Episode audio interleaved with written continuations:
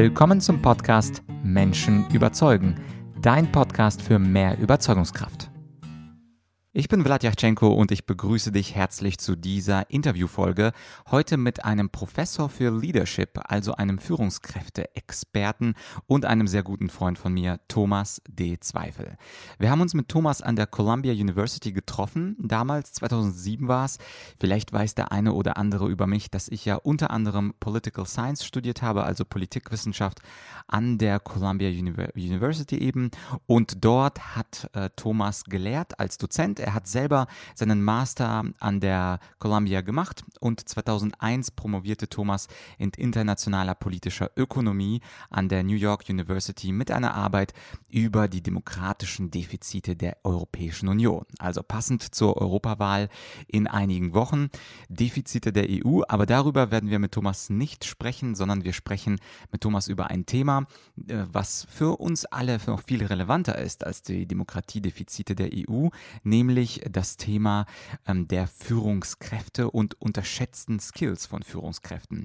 Und zwar verrät Thomas die aus seiner Sicht drei unterschätztesten äh, Eigenschaften einer Führungskraft. Wir sprechen über Informationsverlust in Unternehmen und warum nur 1,6 Prozent der Informationen beim CEO einkommen.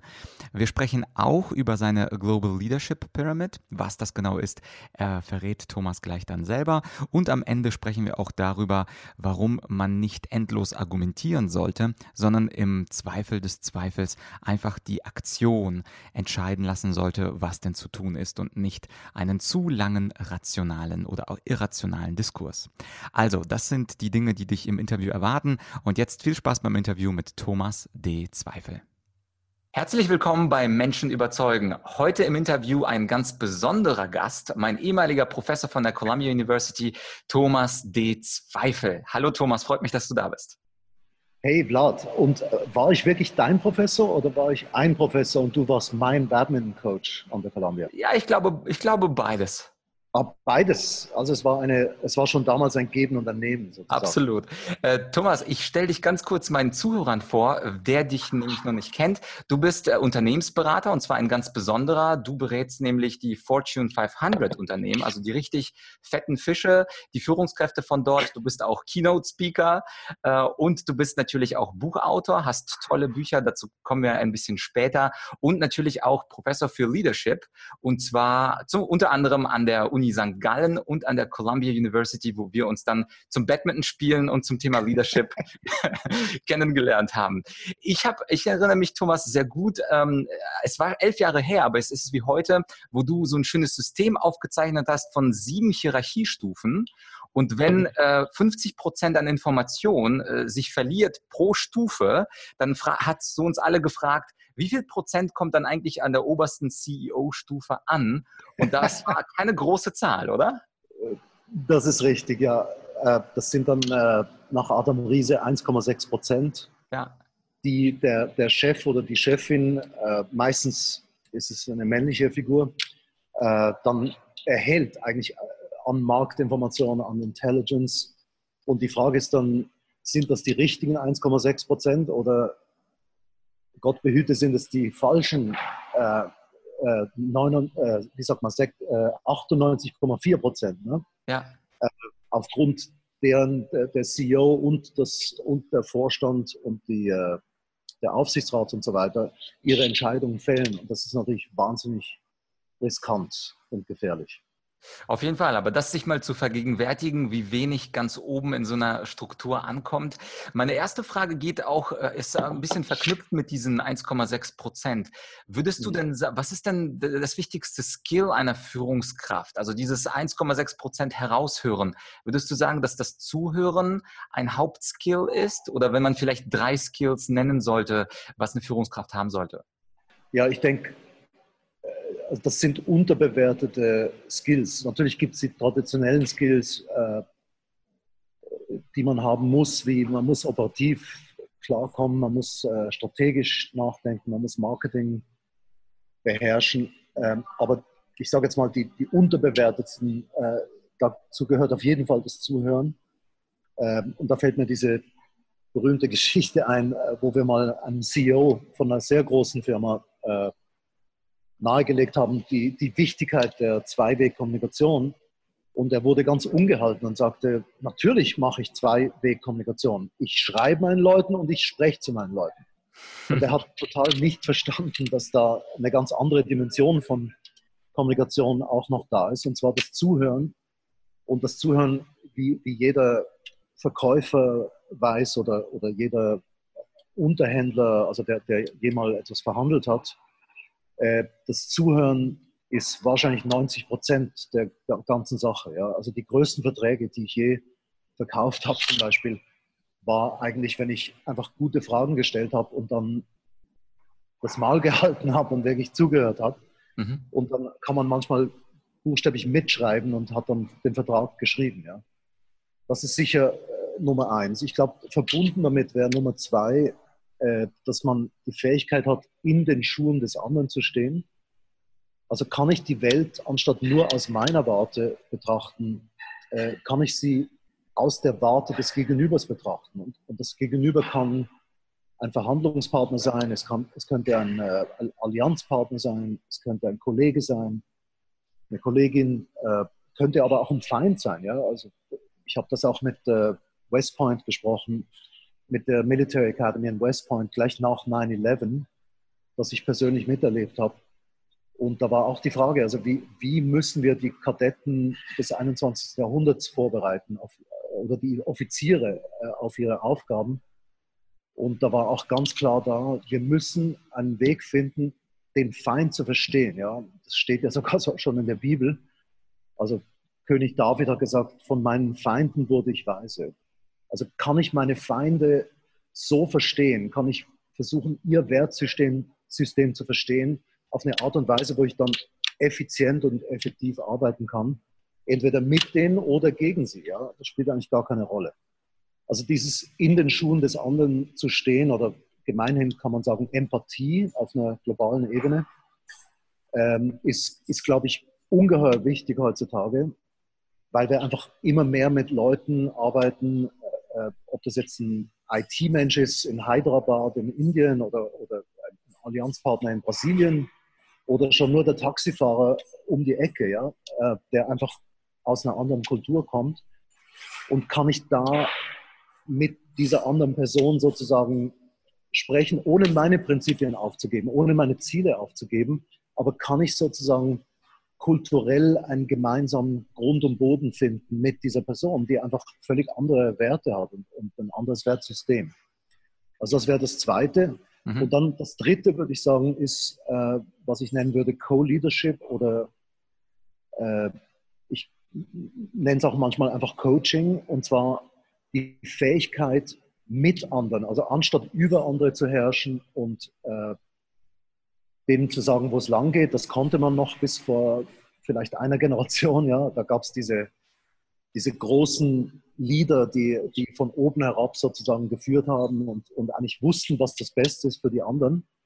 Aber wie wir gerade gesehen haben mit einem Beispiel von den 1,6 Prozent äh, in der Führungshierarchie, also die, die der, der Chef dann weiß oder die Chefin, äh, damit geht ja einher, dass, dass eben nicht alle Intelligenz zu der Spitze des Unternehmens kommt. Und dann wird die Frage, kann ich so führen, dass ich nicht über die anderen führe oder, oder die anderen beherrsche, sondern dass ich mit den anderen führe äh, und eigentlich das Beste aus diesen Kollegen und Kolleginnen raushole. Ja, und das, das wäre eigentlich Coaching. Und ich glaube, diese Fähigkeit, äh, mit anderen zu arbeiten, effektiv und, und andere auch zu befähigen und ihnen, ihnen Power zu geben, anstatt ihnen Power zu nehmen. Ja, das, das wäre, glaube ich, das Dritte.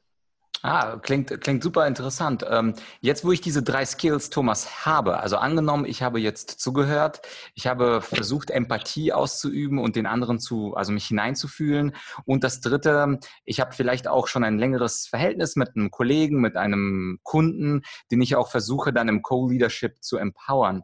Was ist, ja. wenn ich jetzt eine Idee habe und ich möchte den Menschen überzeugen? Also das ist quasi das zentrale Thema, was ich im, äh, in meinem äh, Podcast habe und ähm, in den Videos Menschen überzeugen. Was würdest du sagen, vorausgesetzt, ich habe zugehört, vorausgesetzt, ich habe Empathie, vorausgesetzt, ich habe so ein bisschen dieses mit dem Menschen und nicht über den Menschen.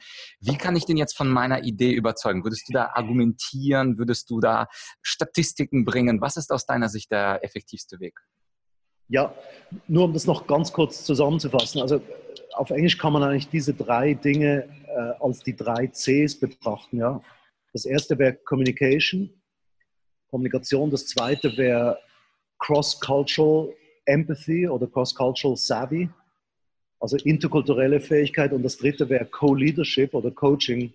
Das sind so die drei Cs, einfach damit man das so ah, cool. Äh, ja. im Kopf hat. Ja. Äh, aber jetzt, um, um auf deine Frage einzugehen, ich habe so, hab so viel äh, versucht und, und Gott sei Dank auch erreicht. Äh, aber auf dem Weg dahin habe ich auch sehr oft, äh, wie sagt man, äh, bin ich gescheitert. Ja?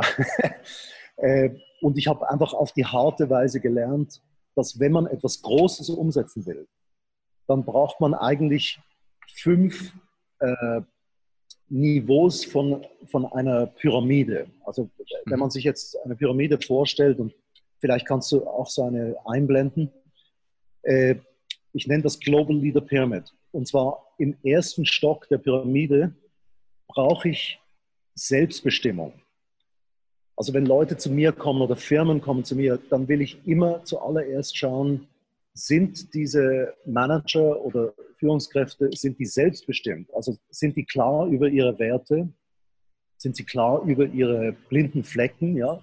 Also wo sie vielleicht gewisse Glaubenssätze haben, äh, die, die vielleicht gar nicht mehr zutreffen, die gar nicht von der Evidenz oder von den Fakten bestätigt werden. Äh, was ist die Kultur im Unternehmen? Das, das ist alles auf dieser ersten Stufe.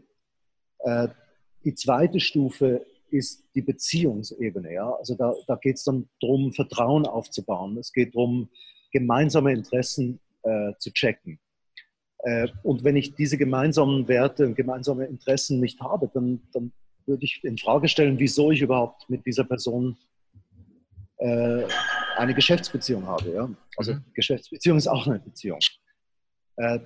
Das dritte, das dritte Niveau dann, also wenn man diese Selbst Selbstbestimmung hat, diese Klarheit über sich selber oder über die Kultur des Unternehmens. Und dann hat man die Beziehungsebene. Die dritte Ebene wäre dann die Visionsebene, dass ich schaue, wo, will, wo wollen wir eigentlich gemeinsam hingehen? Was ist die Vision, die wir gemeinsam haben? Äh, und das geht dann nicht, dass man die Daimler Chrysler dann einfach die, die Vision von Mercedes dann aufpfropft auf die, auf die Chrysler-Seite. Das ist leider damals so passiert, vor 20 Jahren. Äh, und das Resultat war dann für mich äh, leider sehr logisch, äh, dass, dass der ganze, die ganze Fusion eigentlich gescheitert ist. Also die Vision muss gemeinsam gestaltet werden. Und da ist dann eben die Frage, wo willst du sein? Wo will ich sein in fünf Jahren? Und wo wollen wir gemeinsam hin? Dann kommt die vierte Ebene. Und das ist die Frage nach dem Wie. Also wie kommen wir dahin? Was kostet es? Was fehlt dafür? Was haben wir für Blockaden? oder Barrieren äh, gegenüber dieser Zukunft. Äh, was sind unsere Prioritäten? Was sind deine Prioritäten? Was sind deine Erwartungen an mich? Meine Erwartungen an dich? Ist das überhaupt machbar? Also in, auf dieser Strategieebene, diese vierte Ebene, äh, geht es wirklich darum, diese Vision, diese Möglichkeit von der dritten Ebene dann machbar zu machen. Ja? Äh, und dann auch zu fragen, was könnte schieflaufen? Das gehört auch zur Machbarkeit. Also das Risiko äh, zu kalkulieren und zu, und zu minimieren. Und dann schlussendlich kommt erst an fünfter äh, Stelle, also auf der Dachebene der Pyramide, kommt dann die Aktion. Und da mache ich dann äh, Versprechen, äh, ich gebe Commitments ab oder Engagements, äh, ich mache auch Ersuchen. Äh, und das, das sind diese fünf Ebenen. wenn ich die sauber durcharbeite, dann kann ich sehr, sehr Großes erreichen. Und ich habe es als Pyramide konzipiert, weil die unteren zwei Stufen, äh, das sind ja die breitesten bei der Pyramide, weil ohne, ohne diese Selbstbestimmung geht gar nichts. Ja? Also wenn, wenn ich jetzt jemand fragt, was ist dein Ziel für nächstes Jahr? Und er sagt, mein, mein Chef will, dass ich das Einkommen verdopple der Firma, dann ist das nicht seine Vision, sondern das ist dann die Vision des Bosses. Ja? Und da, da würde ich dann sofort sagen, aha, da fehlt es an der Selbstbestimmung oder Selbstwahrnehmung. Ähm, und ich kann ja das nicht ohne andere machen. Ja? Also gerade als Führungskraft brauche ich ja die, die andere Person. Und deswegen, äh, je breiter und tiefer die unteren zwei Niveaus sind von dieser Pyramide, desto höher kann ich dann bauen. Mhm, verstehe. Und wie ist es dann so im Fall eines Zielkonflikts. Also angenommen, äh, der Chef Nummer eins, es gibt ja manchmal zwei, drei Chefs.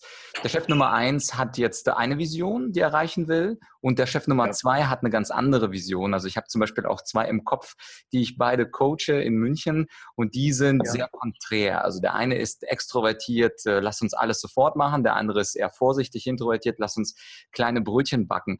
Wenn man jetzt einen von denen oder die beiden coachen würde, wie, wie können die sich denn überzeugen? überzeugen. Also wenn das argumentativ nicht ganz zusammenpasst, weil der eine eben nach oben will und ganz groß und der andere ist eher ein bisschen klein.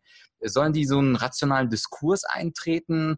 Was äh, hängt ja sehr häufig an der Psychologie und an diesen Grundwerten, was ein Mensch hat und wohin ein Mensch will. Und die lassen sich ja nur schwer äh, vereinigen. Aber dennoch, also wie würdest du als Profi mit so einem Konflikt, äh, Zielkonflikt oder Visionskonflikt umgehen? Sehr gute Frage. Und ich habe das oft, ja, dass, dass ich mit äh, Firmen arbeite, wo ganz verschiedene Wertsysteme da sind oder, oder verschiedene Interessen oder verschiedene äh, Zeithorizonte zum Beispiel, ja. Also wo der eine sehr dringlich ist und der andere sehr langfristig oder der eine ist sehr risikoavers und der andere sehr risikofreundlich. Ähm, was ich dann machen würde, ich würde versuchen, einen Kontext zu schaffen mit beiden zusammen, der groß genug ist, um beide äh, Wertsysteme eigentlich zu vereinigen. Ja? Äh, und das braucht dann halt auch eine gewisse Bereitschaft von beiden, den anderen als einen wertvollen Beitrag zu sehen. Also nicht als ein Hindernis, ach, ohne den wären wir viel weiter schon vorwärts geschritten, sondern auch wertzuschätzen, sagt man wertzuschätzen oder zu wertschätzen, keine Ahnung, äh, dass, dass die, die andere Seite eben einen ganz, ganz wertvollen Beitrag hat. Und das habe ich eben gelernt, ja, in, in, wo ich zum Beispiel in Indien war. Ich meine, die Schweiz rühmt sich eigentlich, äh, das effizienteste Land der Welt zu sein. Wir haben alles zur Perfektion optimiert, ja. Aber ich musste in Indien lernen, dass, dass es auch eine indische Art und Weise gibt, äh, Business zu machen. Das funktioniert genauso gut, ja. Also Indien ist äh, mindestens so stark gewachsen wie die Schweiz in den letzten Jahrzehnten. Also es hat offensichtlich auch seine Berechtigung, ja. Und kann man eben einen Kontext schaffen, wo sich beide als, als ein Asset erleben und nicht als ein Hindernis und wo man eben wertschätzen kann, dass das braucht eben äh, diese verschiedenen Assets eigentlich, um das Ziel nachhaltiger zu erreichen. Ja. Und, und da ist dann sowohl die Risikofreudigkeit des einen oder die Kurzfristigkeit, wie auch die langfristige Risikoaversion äh, sind dann Beiträge zu einem, zu einem nachhaltigen Ergebnis. Äh, und dann versucht man eben eine Vision zu schaffen, die größer ist als nur, was der Einzelne unilateral machen würde. Mhm. Ja, das klingt, äh, klingt gut, klingt in der Theorie wahrscheinlich einfacher als in der Praxis, diesen Kontext zu schaffen. Aber es klingt nach einer sehr, sehr guten Idee. Was würdest du denn sagen? Manchmal gibt es ja Argumente von anderen, die wirklich schlecht sind. Also manchmal sagen Leute Dinge, wo wir das nicht mal in einen Kontext pressen können, sondern wo wir einfach sagen müssen, also das ist einfach nicht richtig oder das ist objektiv, widerspricht das unserer Lebenserfahrung oder sowas. Das kann man aber natürlich so direkt einem Menschen nicht sagen. Hast du als Coach über die Zeit so einen, wie sagen wir, Trick oder einen Tipp, wie man äh, bei einer schlechten Argumentation unseres Gegenübers, egal ob das jetzt Kunde ist oder Co, Geschäftsführer, was man da machen kann, um nicht zu sagen, das ist blöd, was du gesagt hast, aber dennoch seinen Punkt rüberzubringen? Ja gut, ich habe vorhin gesprochen von äh, evidenzbasierten Entscheidungen. Und wenn man schon nur mal auf der untersten Stufe der Pyramide erkennt, was sind eigentlich Fakten und was ist Fiktion. Ja, also wo, wo, wo lasse ich einen Satz raus, wie zum Beispiel, ja, die haben ja keine Ahnung, im Finanzbereich vom, vom Verkauf, ja, zum Beispiel. Das, das ist so, eine, so ein Satz, der ist eine Meinung, der posiert aber als, als Fakt, ja. Und dann eben zu sagen, ja, was ist genau faktisch daran? Ja? Was hast du genau erlebt, dass dich das sagen lässt und dass man dann die Fakten trennt von der Fiktion oder von der Story? Äh, das ist das eine. Und wie man das auch in der Aktion machen kann, und das kennst du noch von der Columbia, äh, ich arbeite sehr, sehr gern mit sogenannten katalytischen Projekten. Ja? Also, dass, dass, wenn jemand eine Meinung vertritt, sehr stark, dann würde ich sagen, okay, machen wir ein 100, 100 Tag katalytisches Projekt. Also wir haben jetzt eine gemeinsame Vision äh, und jetzt geht es darum, dass wir in den nächsten 100 Tagen einen Durchbruch produzieren oder eben nicht. Ja? Also das kann ja nicht immer funktionieren, äh, aber wir setzen alles dran, in 100 Tagen jetzt zu beweisen, dass dieses Prinzip oder diese Meinung oder diese Hypothese, dass das Hand und Fuß hat. Ja? Und dann nach den 100 Tagen kann man einen Debrief machen oder das auswerten und sagen, hat das funktioniert, hat es nicht funktioniert. Äh, wir haben das zum Beispiel gemacht bei der Airbus, äh, wo, wo ein großes Problem war. Also die, die Satelliten, die die gebaut haben, hatten zum Teil fünf Jahre Verspätung. Also wenn es fünf Jahre braucht, einen Satellit zu bauen, dann hatten die zehn Jahre. Das war also hundertprozentige Verspätung. Mhm. Das hätte also auch, auch dem langfristigen äh, Typen vorher nicht gepasst, ja, nicht nur dem kurzfristigen. Äh, und das katalytische Projekt ging dann darum, einen Teilbereich in 100 Tagen zu verfertigen, ohne einen Tag mehr zu verlieren. Ja, also also die, die, die Overtime eigentlich zu reduzieren auf 0 Prozent. Und die haben das dann nicht ganz geschafft, aber sie haben es auf 10 Prozent. Also sie haben von 100 Prozent Verspätung auf 10 Prozent reduziert. Und das war dann ein Riesendurchbruch, der dann relevant war für ganz andere Geschäftsbereiche, wo man dann mit denselben Prinzipien, mit denselben Best Practices eigentlich an andere Satelliten und an andere Projekte rangegangen ist und hat dann unglaublich Zeit gespart, äh, die einfach unnötig verschwendet worden ist. Und mein Punkt dabei ist einfach, anstatt hin und her zu diskutieren und endlose Meetings zu haben, wo man Meinung gegen Meinung hat, würde ich gar nicht groß versuchen, ein, ein, schlechtes Argument zu widerlegen, sondern würde einfach sagen, okay, lass uns in die Aktion gehen, lass die Aktion entscheiden, ob das stichhaltig ist oder nicht. Wenn es in der Aktion gut ist, wer bin ich dann, um, um es zu bewerten? Ja? Wenn es schlecht ist, dann wissen wir es und dann machen wir es nicht mehr. Mhm, also so eine Art Proof of Concept. Man kann so eine Art AB-Test. Die eine Gruppe macht Test A, die andere macht Test B und dann entscheidet mhm. einfach die Realität. Genau. Ja, sehr, sehr, sehr cool.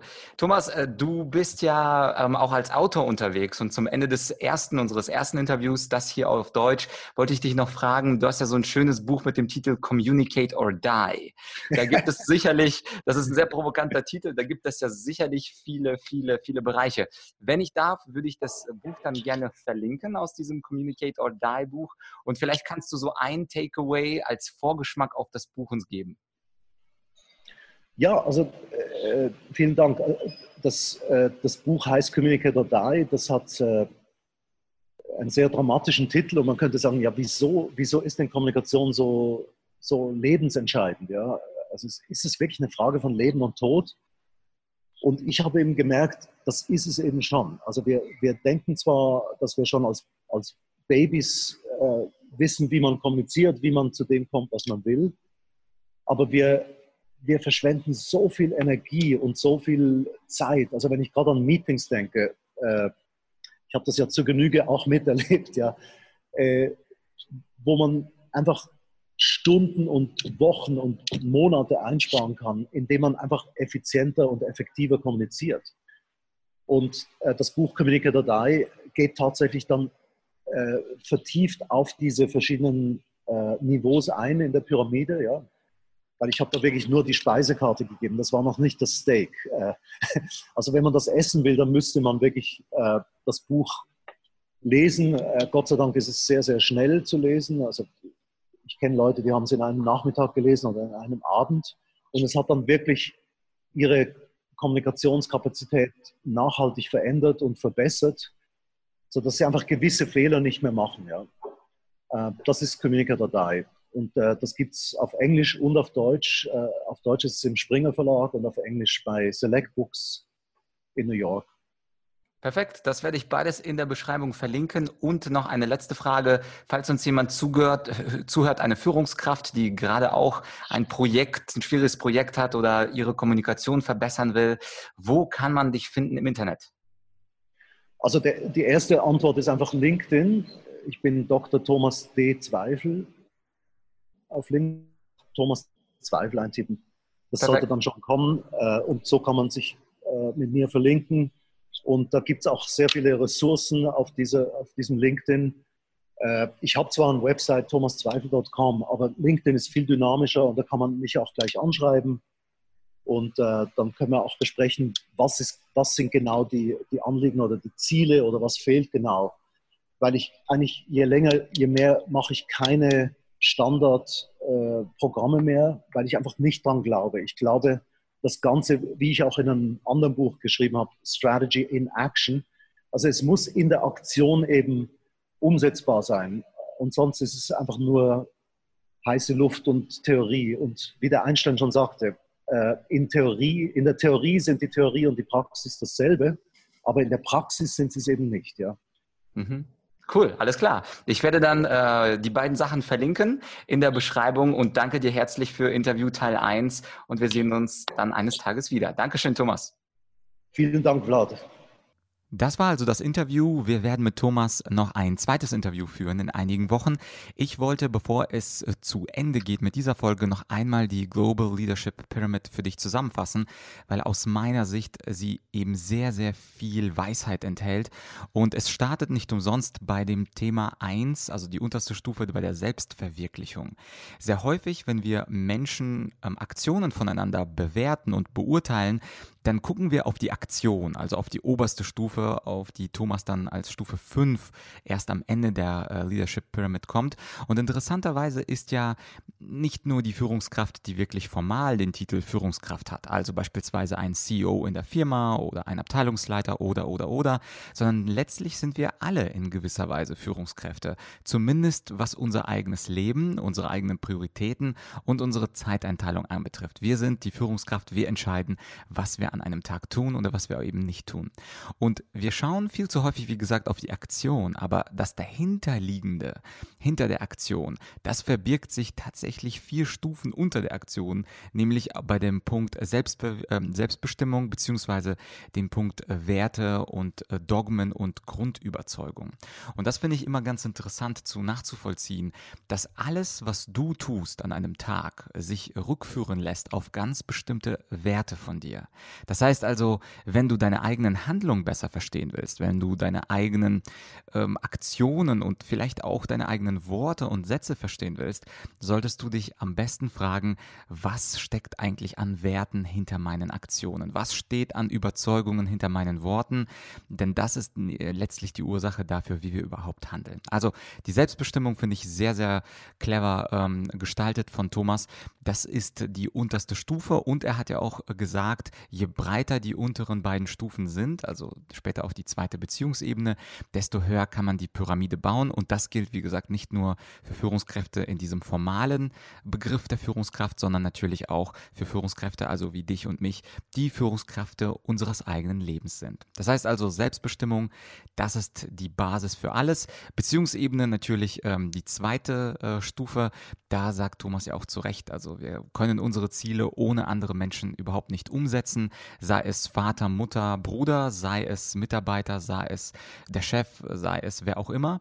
Insofern ist die Beziehungsebene nicht umsonst die zweitunterste Ebene.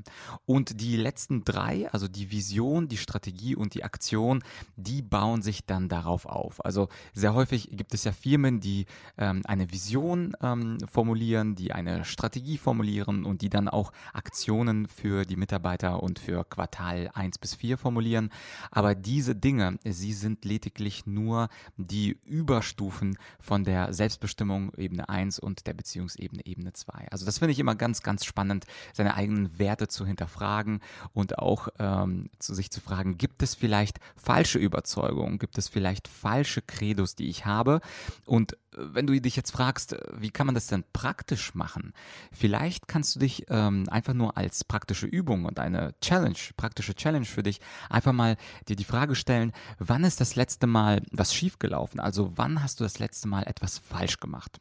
Und hier geht es nicht um eine Standardanalyse, nämlich um die Frage, okay, worin war der Fehler und was kann ich nächstes Mal besser machen, sondern meine Einladung für dich äh, dieses Mal ist, dich zu fragen, die erste Frage, was habe ich falsch gemacht in einer bestimmten Aktion, zum Beispiel letzte Woche, aber dich dann auch die zweite Frage dir zu stellen und zu fragen, warum hatte ich diese falsche Aktion ausgeführt? Also was steckte als Grundüberzeugung hinter meinem Fehler? Also quasi den Fehler hinter dem Fehler zu finden. Und also nicht gleich auf die Lösung oder was soll ich anders machen, sondern der Fehler hinter dem Fehler verrät, warum du diesen, diesen Fehler überhaupt gemacht hast und äh, was für eine falsche Sichtweise, vielleicht falsche Weltanschauung dahinter stand. Und wenn du das herausfindest, dann ist auch viel, viel nachhaltiger der Fehler für alle Zeiten weg. Also nicht unbedingt gleich Fehlerkorrektur, das ist ja das, was wir normalerweise tun, sondern finde den Fehler hinter dem Fehler, den Fehler in deinem Denk- und Weltanschauungssystem. Alles klar. Ansonsten die Bücher, die äh, Thomas geschrieben hat, also vor allem das Communicate or Die Buch, das ähm, werde ich wie immer in der Beschreibung verlinken. Das heißt, wenn du auf ähm, argumentorik.com slash podcast gehst und dann einfach Zweifel, also wie der deutsche Zweifel, in die Suchmaske eingibst, dann wirst du dort auf das Profil von, LinkedIn-Profil von Thomas kommen, auf seine Webseite und zu seinen beiden Büchern Communicate or Die auf Englisch und auf Deutsch. Nächste Woche geht es dann weiter mit einer Solo-Folge und einem weiteren spannenden Interview. Um das nicht zu verpassen, abonniere am besten jetzt meinen Podcast Menschen überzeugen. Themenvorschläge wie immer an podcast.argumentorik.com und nun wünsche ich ein baldiges und schönes Wochenende und wir hören uns dann nächste Woche wieder. Das war's für dieses Mal. Dein